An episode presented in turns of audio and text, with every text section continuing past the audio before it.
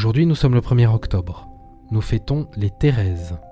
Géo vous propose une réflexion du chef spirituel népalais, Bouddha.